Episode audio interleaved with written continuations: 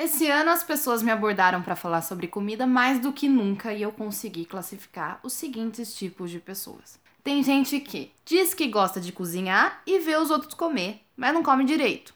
Ou não gosta de cozinhar, mas gosta muito de comer. Gente que come só coisa que gosta e se recusa a comer um negocinho que desagrada o paladar por um minuto. Tem gente que nem liga pro que come, desde que enche a barriga. Tem gente que liga mais pro nutriente do que pro gosto. Algumas pessoas comem com o objetivo de atingir uma forma física, outras para tentar tampar um vazio emocional. Tem gente que se acha gourmet e algumas comidas são medíocres demais para ele. Alguns outros são anti-gourmet e só a comida da avó que é boa. Outros são aventureiros e come o que tiver. E tem gente que gosta de comida, cozinha e come com prazer e consciência. Mas esse ano, independente de onde se encaixam essas pessoas, o que eu mais ouvi foram relatos de pessoas que queriam comer melhor e não sabiam como. Vamos fazer uma reflexão sobre o que eu aprendi esse ano, que foi tão transformador na minha vida, e eu tenho certeza que na de vocês também, porque vocês me conheceram. Mente na mesa!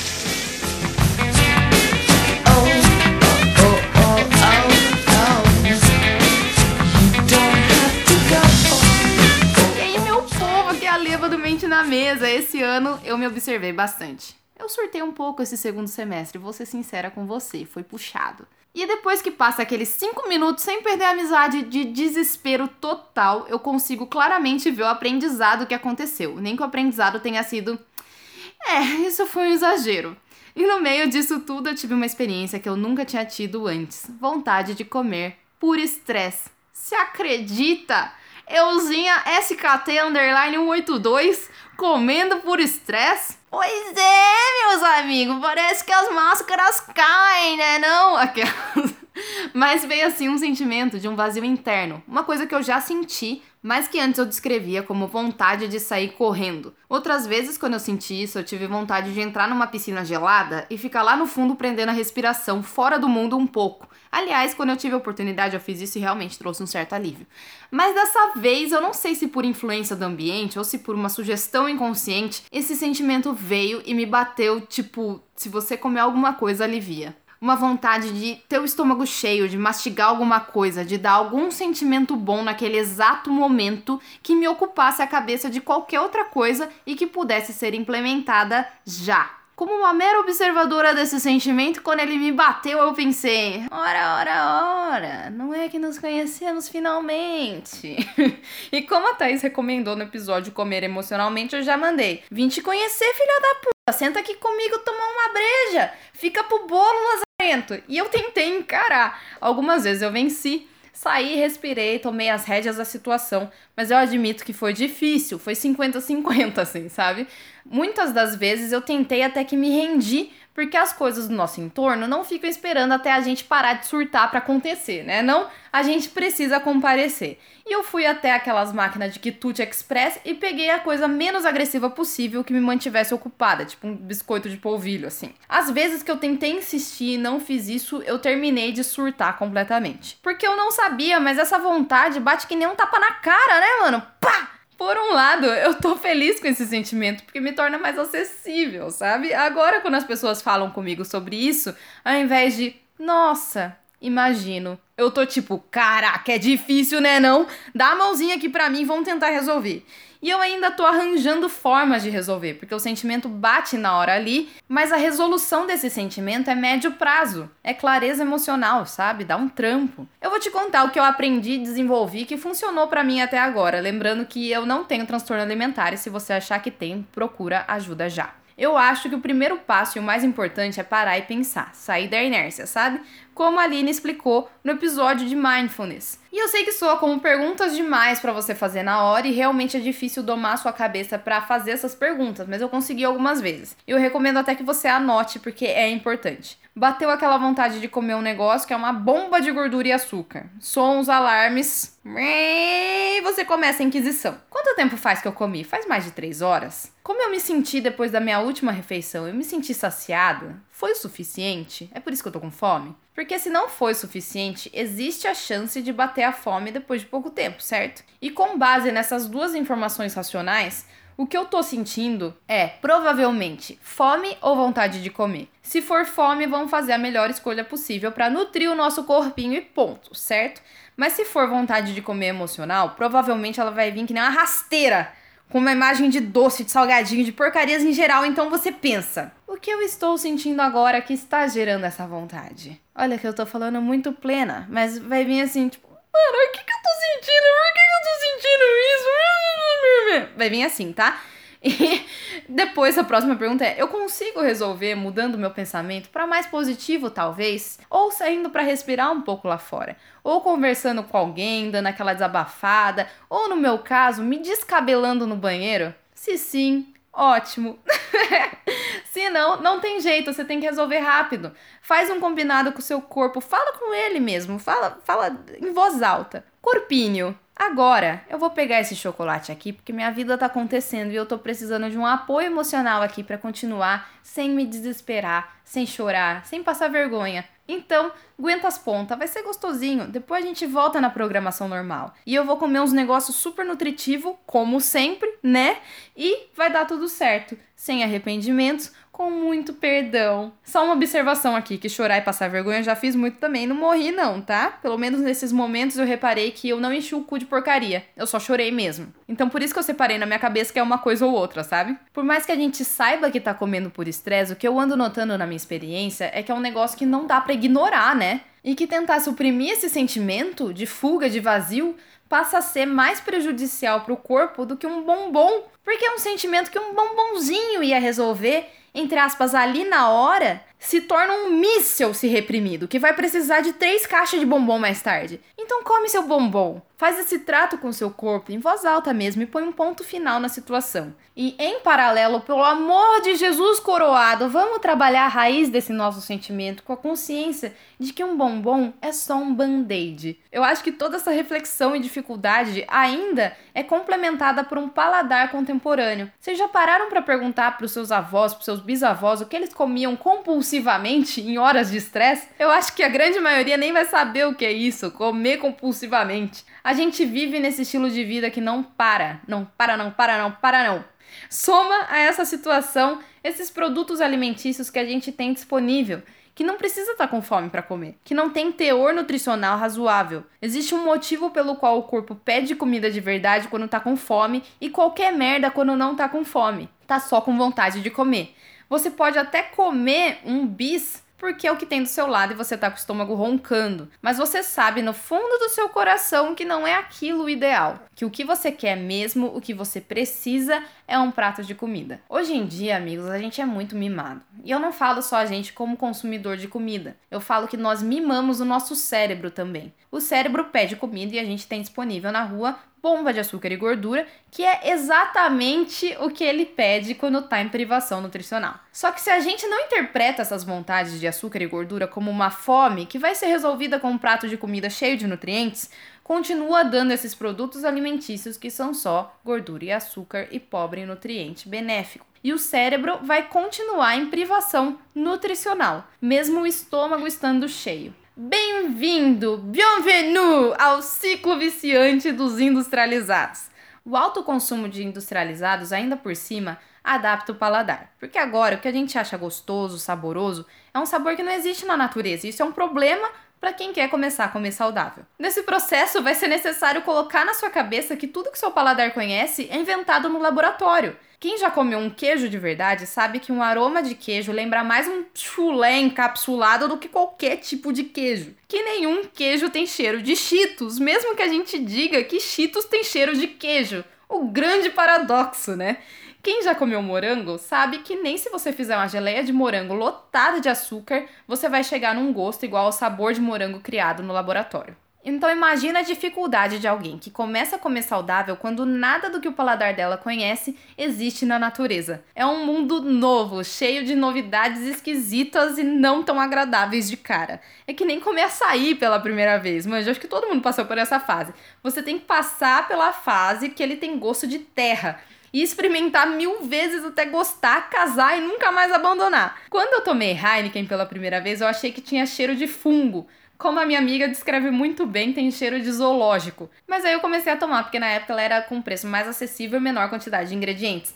Agora, quando eu tomo outras cervejas de preços similares, eu sinto uma falta de personalidade, assim, falta o aroma de zoológico que eu tanto passei a apreciar. É o que eu falei alguns episódios atrás. O doce barato do seu tataravô, que ele comia com gosto, era fruta seca, por exemplo, era marmelada de mamão. Tendo esse conceito atual de que marmelada de mamão é coisa de velho, eu lhe pergunto: seu tataravô nasceu velho? Não, ele já foi criança! E como toda criança que gasta e precisa de energia, ele também era virado no giraia por açúcar. Se desse, ele também comia doce até amanhã. Mas não dava. Tanto porque doce era um negócio artesanal e limitado que devia durar para a família inteira por algum tempo, quanto porque a oferta de doce que existia, o que fazia ele salivar, era gemada, por exemplo. E o gosto por esse tipo de comida não é uma coisa que depende de época, só depende das experiências às quais você foi exposto ao que você está acostumado.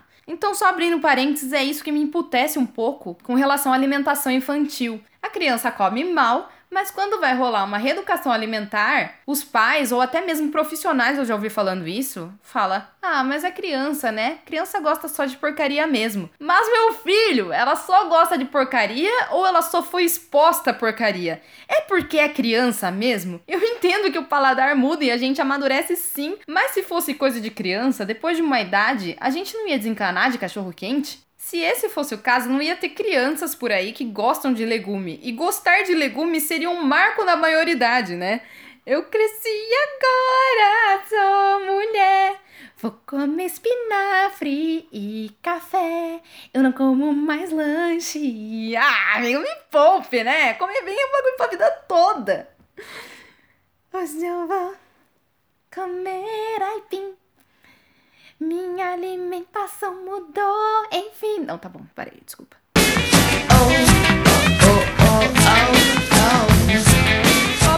Também, reforcei na verdade, que comida é um negócio social, econômico, histórico, político, antropológico, blá blá blá blá blá. É meio que puxar sardinha pro nosso lado aqui da alimentação, mas depois desse ano todo eu aprendi que todo mundo deveria ter comida como prioridade conscientemente. A comida é motivo de rebelião, de revolução, o ato de comer é motivo de agrupamento social tanto quanto segregação social. E quem quer ter alta performance física, tipo um esportista, trabalhador braçal, a nutrição é mais de meio caminho andado. E também quem quer ter alta performance intelectual, um empreendedor, um estudante, um criativo, faz uma dieta boa que já te ajuda muito a pensar com clareza, focar, ser criativo, etc. E para sua saúde, então, a alimentação é 90% do caminho andado. O que eu observei esse ano, que eu tô achando engraçado, é que as pessoas até pensam em melhorar a alimentação. Sabem que é a base da pirâmide da vida, elas querem fazer isso. Mas a comida é completamente associada a tempo. Eu não tenho tempo para cozinhar. Sem perceber o quanto é irônico, você não tem tempo para fazer uma coisa que é um dos fatores principais que vão te dar tempo de vida. É a cobra correndo atrás do próprio rabo. Sacrifica a saúde, perde tempo com consulta, perde dinheiro com remédio. E esse é outro conceito. Eu não tenho dinheiro para ser saudável. Quando na verdade as coisas mais saudáveis do mercado são as mais baratas. Vai pro hortifruti pra você ver, gente. O problema é que comida saudável na rua é mais cara mesmo. Então o tempo de cozinhar e a economia são interligados para a vida toda. O segundo pensamento quanto ao dinheiro é: eu não tenho dinheiro para ir no nutricionista. Sendo que, quando você não tem uma doença, um objetivo estético ou de performance esportiva, você não precisa de nutricionista. Não é caro ser saudável se colocar na balança e é só uma questão de fazer escolhas certas. Só isso, né? Mas aí entra o raciocínio por trás da escolha. Como que eu sei o que é saudável? Já sei. Vou pesquisar no Google. Maravilha. Busquem conhecimento, biluzinhos, é o que a Leba fala. Vamos pra frente que atrás vem gente. Se fosse tão fácil, tava bom, não tava? Porra, eu vejo diariamente pessoas colocando conteúdo na internet, tentando ajudar, muitas vezes com a melhor das intenções, mas colocando cada vez mais minhoca na cabeça das pessoas publicando informação complicada, irrelevante ou sensacionalista para aumentar a credibilidade sem pensar no que pode estar tá prejudicando o relacionamento da pessoa com comida que está pesquisando sobre o assunto, buscando uma mudança. Do nada, eu sou impactada por artigos na internet. 10 legumes que parecem saudáveis, mas não são. E aí você espera o quê? Eu pessoalmente, espero mandioca brava, tá ligado? Não coma mandioca brava crua, porque você morre. Isso é ruim para sua saúde. Mas lógico que não, né? Você entra e vê que cenoura tá na lista, porque ela tem alto teor de açúcar. E se for comida com exagero, pode contribuir com aumento de peso e com a diabetes. De quantas cenouras exatamente nós estamos falando para configurar um exagero? São 100 cenouras todo dia por uma semana? Aí eu imagino que para quem não tem um relacionamento legal com a comida, procurar informação confiável na internet é um campo mimado mimado. É um campo mimado. Minado. É que nem eu tentando pesquisar informação sobre política. É um monte de termo que eu não sei, informação sem embasamento, gente mal intencionada pro meio, e aí eu faço o quê? Eu só admito. Eu não entendo de política, eu voto porque meu irmão vota porque ele entende, ponto. Isso dá uma sensação horrível de impotência, amigos. E olha que política não é tão constante na nossa vida quanto a comida. A gente come três vezes por dia, no mínimo. Então eu imagino o que eu ia estar tá sentindo se no caso eu estivesse procurando sobre comida ao invés de política. Olha, eu entendo que a ciência da nutrição é muito, muito, muito complicada e é difícil ter credibilidade no ramo de atuação. Interpretação de pesquisa, encontrar pesquisa confiável, um milhão de variáveis que acontecem não só na comida em si, quanto na comida dentro do corpo. Sem contar as fake news, né? É difícil mesmo. Mas se alguém estiver ouvindo que gosta de educar as pessoas na alimentação, seja profissional e não, seja profissional ou não, independentemente, eu queria falar um negócio. Vamos, eu e você, aqui, fazer um trato? Vamos tentar não aterrorizar? Eu vi esse ano que eu dei umas escorregadas, mas eu já me pus no meu lugar de compaixão e empatia, porque a minha intenção nunca foi aterrorizar, muito pelo contrário, sempre foi democratizar. Vamos tentar só instruir, aproveitar as oportunidades de ficar quieta, é muito importante, eu perdi umas.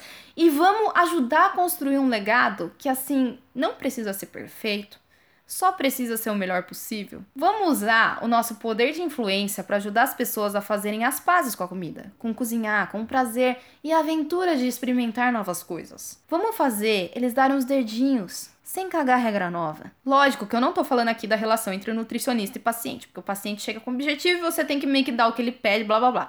E você coloca suas regras, mas eu tô falando do dia a dia mesmo. A gente parar de ser tão xiita com as coisas, sabe? Porque quando as pessoas sentem cheiros de dificuldade, de julgamento, de intimidação, elas dão um passo para frente e três para trás. Como diria Lorela, não é sustentável. Então, vamos procurar acolher e não criticar. As pessoas não precisam dar o mesmo valor para a comida que você dá. Não precisa pesquisar, mergulhar no assunto. Pode deixar que isso a gente faz porque a gente ama. Mas só de contribuir um passinho de cada vez, respeitando limites, com a desmistificação das dificuldades, com a ajuda no raciocínio das escolhas diárias, com pensamento crítico, a gente já consegue contribuir com uma sociedade que dá valor para o que se come contribuindo também de tabela com a melhora da saúde física e mental da população. Olha que bonito! Vai falar que você não quer participar desse movimento? Me manda o seu endereço que eu vou te mandar a cartilha de abordagem para você.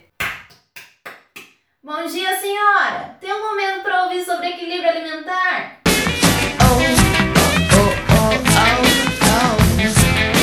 Quando eu comecei esse projeto, eu tinha uma coceira no meu cérebro. Comida é maravilhoso, cozinhar é muito legal, nutrição tá aí, né?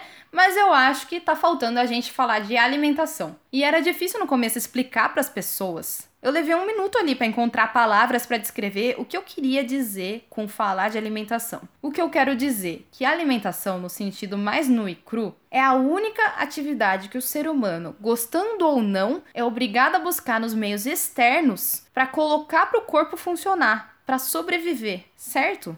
Desde que o cérebro do homem funcionava só na base do instinto, buscar o que comer era a função principal do dia a dia. A gente começou a se tornar seres sofisticados e evoluir uma consciência quando a gente começou a cozinhar e ritualizar a alimentação. E a gente não parou até agora. Cada era é marcada por um estilo alimentar, Cada fase de privação alimentar gerou uma revolução de alguma forma. Isso me fascina muito. E é muito curioso que hoje o nosso problema é exatamente o contrário à privação e escassez. Nosso problema é a abundância dos alimentos que não nutrem e o desperdício e distribuição igualitária dos que nutrem. A pergunta que fica é: tanto quanto a privação, será que isso vai ser suficiente para gerar uma revolução? Porque a gente tá precisando, tá puxado demais. Antes de colocar o mente na mesa no ar, eu tava naquela vibe. Eu sou a única que fica confusa nesse sentido? É muito estranho gostar mais de comida em si do que comer e cozinhar? Só eu que sou vanguardista, revolucionária, disruptiva, inovadora. E aí eu montei o um podcast para ter uma desculpa para pesquisar mais, falar em voz alta que eu aprendo, para me forçar a refletir, e eu descubro que como tudo na vida, né? Não, não sou só eu. Tem uma galera aí que tem os mesmos interesses que eu. Isso é muito reconfortante, viu? Obrigada. Porque agora eu tô vendo aqui, ó, oportunidades. Então eu queria primeiramente agradecer a vocês, biluzinhos esquisitos do meu coração, por todo o apoio. Eu queria dizer que eu ainda tô encontrando minha voz aqui, o meu estilo, eu acho que vocês perceberam, mas muito obrigada por acompanhar. Vocês não estão vendo, mas eu tô fazendo um coraçãozinho fofinho com a mão. Agora eu vou tirar uma pausinha, vou dar descansada, aquelas pausas que é pra recarregar a energia e voltar com tudo ano que vem. Eu continuo no Instagram, arroba na mesa, se quiser chegar aí e dar um salve. Eu volto dia 2 de janeiro. Temos duas semaninhas para pôr os episódios que você não ouviu em dia, inclusive o episódio de Natal, que é bem massa. Eu vou tomar um ar para voltar melhor, mais forte. Ok? Dia 17 de dezembro a gente comemora um ano. Parabéns para nós, parabéns. E tenham um ótimo Natal, um ótimo ano novo e eu desejo que 2020 seja do caralho. Foi um prazer passar esse ano na companhia de vocês, me trouxe um propósito para viver. E, biluzinhos, como diria o nosso Messias, o glorioso TV busca conhecimento. Até mais.